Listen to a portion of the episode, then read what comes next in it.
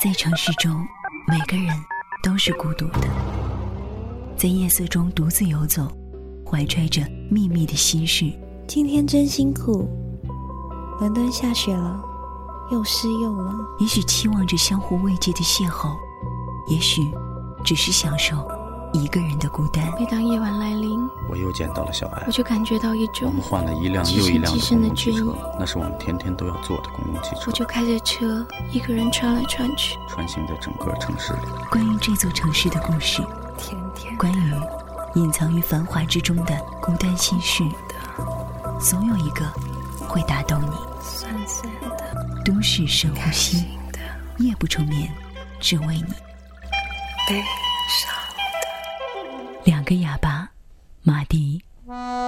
很多年以后，我问我自己：我们之间是否存在过爱情？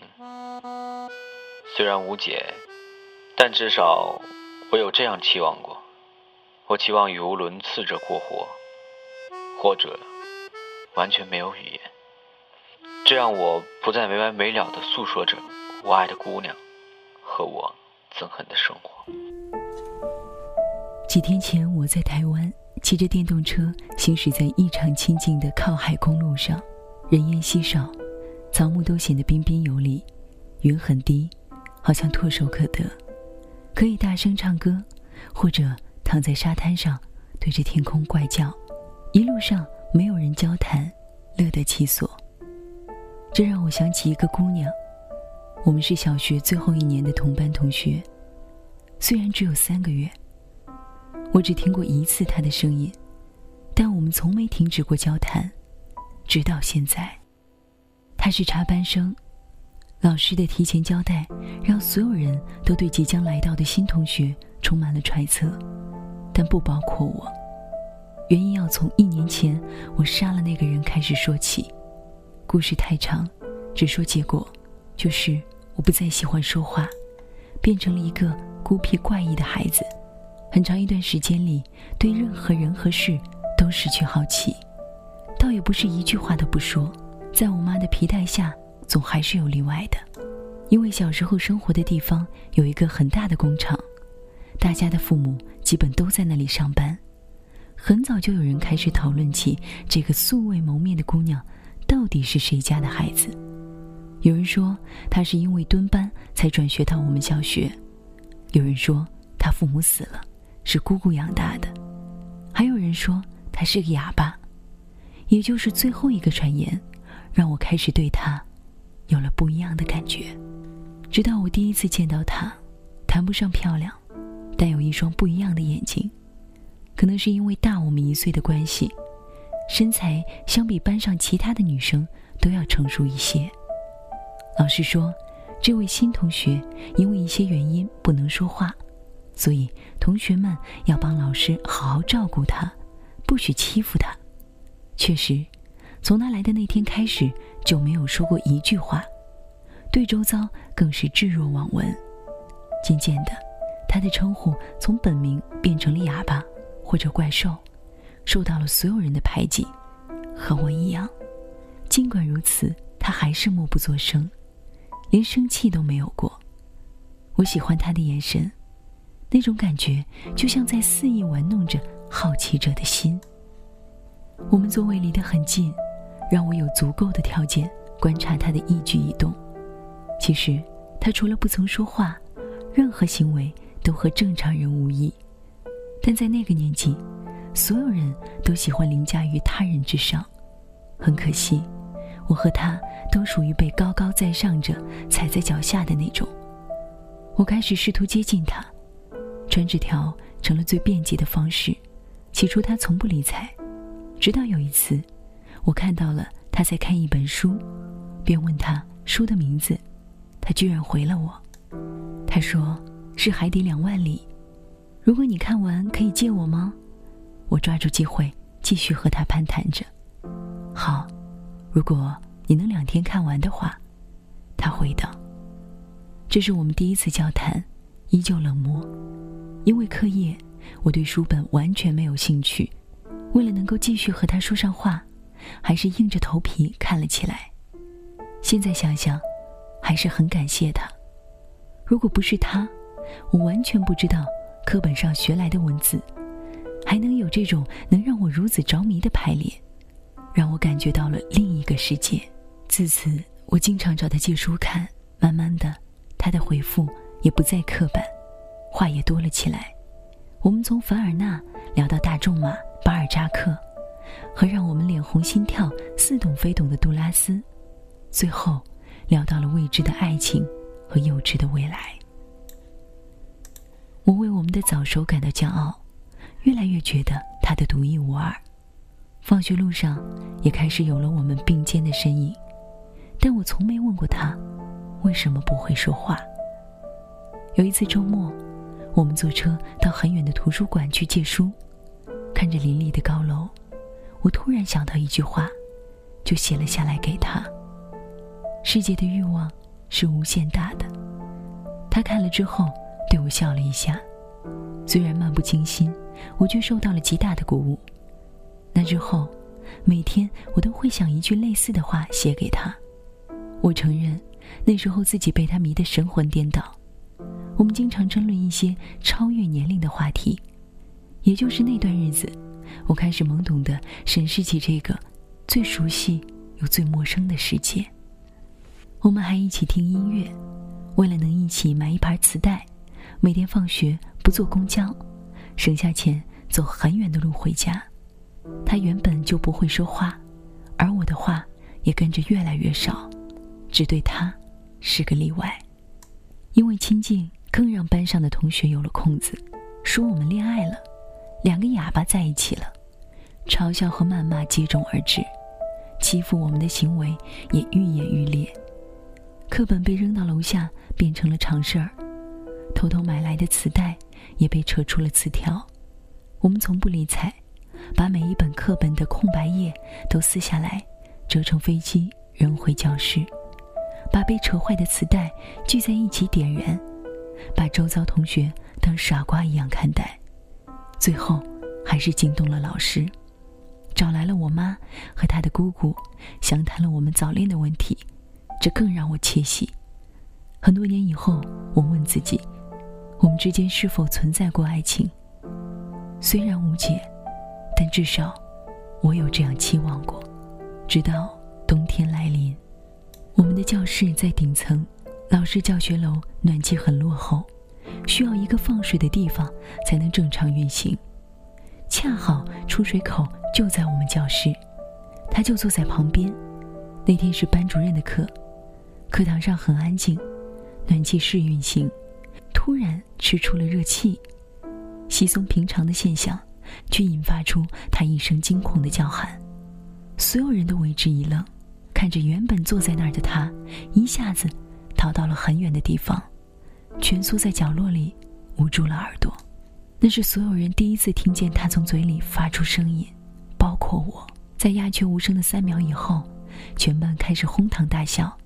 有人带头说道：“你们看，哑巴说话了，哑巴让暖气吓疯了。”看着在一旁颤抖的身影，我脑子一热，冲上去揪住那个男孩就是一拳。随后就被周围的男生一拥而上，摁在了地上。就在我们扭打的时候，一个女孩突然说：“老师，哑巴哭了。”她哭了，哭得默不作声，以嘲讽的方式，一种光天化日之下的无声痛哭。教室里的每个人都像挨了一个响亮的嘴巴，有人低头不语，有人试图安慰，却无从下嘴。有的人索性继续言不由衷，只有我笑了。在整间教室里的错愕中，我笑出来了，像一个胜利者，看上去像个傻瓜。很快，我就笑不出来了。当天还没有放学，他姑姑就把他接回了家。那是我最后一次见到他，因为，他又转学了。不久之后。有一次听大人们聊起他姑姑的事，才知道，他父母在他四年级的时候煤气中毒去世了。那天放学，他在学校等了很久，没人来接，自己走回家，独自一人面对着父母的尸体，伴着煤气灶上的吱吱作响。我也理解了，为什么那一天他会那么惊慌。幸好进屋的时候没有关门，邻居闻到了味道。等赶来的时候，他也晕倒在了父母的尸体旁。抢救过来之后，不知道是被父母去世吓到，还是因为煤气中毒的关系，他不再说话了。尽管医生说他并没有丧失语言能力，是心理问题，但一直没有进展。爷爷奶奶觉得她是一个女孩子，不能传宗接代，想把她送去孤儿院。姑姑不肯，和家里断绝了关系，独自抚养她。而在那个年代。没人想要娶一个带着拖油瓶的女人，况且还是个小哑巴。就这样，姑姑带着她一直没有嫁人。那天来接他的时候，我见到了他姑姑，是个漂亮的女人。我一直在等他的信，曾经给他写过家里的地址，为了能在寒假的时候也能继续交谈，但不确定他是否还留着。两年多以后，我才收到了他的信。信里是这样写的：“很久不见，是否安好？不知道你还记不记得我，但我一直没忘了你。也许你后来听说了一些我的事，虽然那都不重要了。我们各自已经有了新的生活，但还是会记挂起你。和你说个秘密吧，其实我不是哑巴。一开始是因为不敢说话，但渐渐……”我发现自己真的不再需要说话了，因为这让我有足够的时间扪心自问，和自己说话就够了，也不再需要朋友，因为我发现所有问题都来源于内心，书和音乐就是我的朋友。直到那年我遇到你，开始让我想要倾诉，虽然你拙劣的像个笨蛋，也可能是我很久没和人交谈过了。唯独你是不同的吧？对于姑姑，也从没有这样的感觉，因为我不知道要以何种语言面对她，来诉说我的感恩和愧疚。我承认这是懦弱。我也写给你一句话吧：为什么那么多人着急放弃沉默？可能是因为他们从没真的沉默过。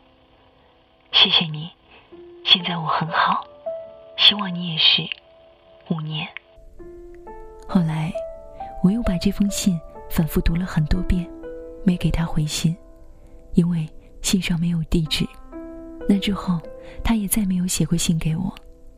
我把信烧了，当做是诀别。现在，我还在坚持每天写一句话，姑且当做我们继续交谈的方式吧。很多年后的今天，我还依稀记得，曾经有一天。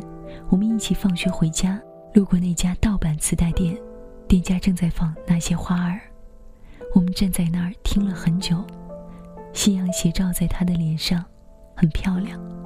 他一直闭着眼睛微笑。我有一种感觉，那时候他一定在跟着哼唱。你在南方的艳阳里，大雪纷飞。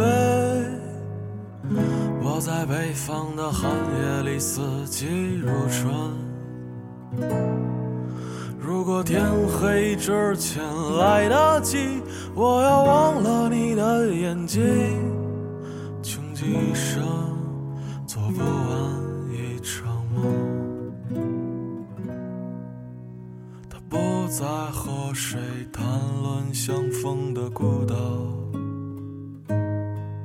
因为心里早已荒无人烟，他的心里再装不下一个家，做一个只对自己说谎的哑巴。他说你任何为人称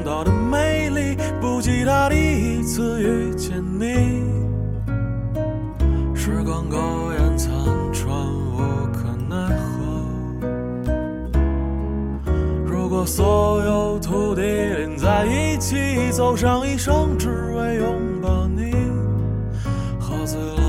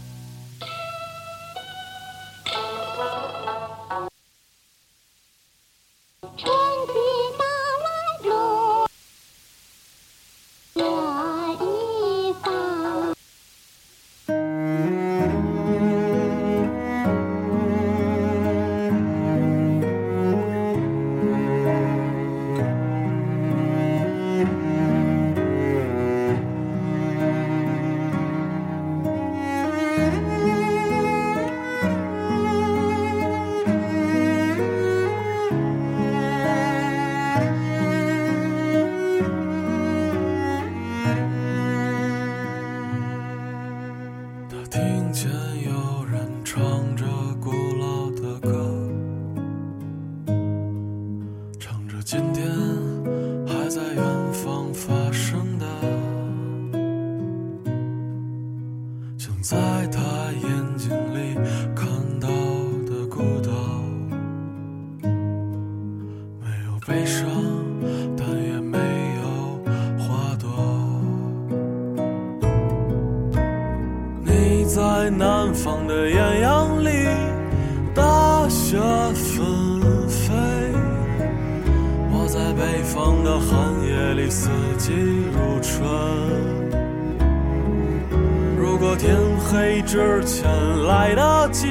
我要忘了你的眼睛，穷极一生做不完一场梦。你在南方的艳阳里，大雪纷飞；我在北方的寒夜里，四季如春。之前来得及，我要忘了你的眼睛。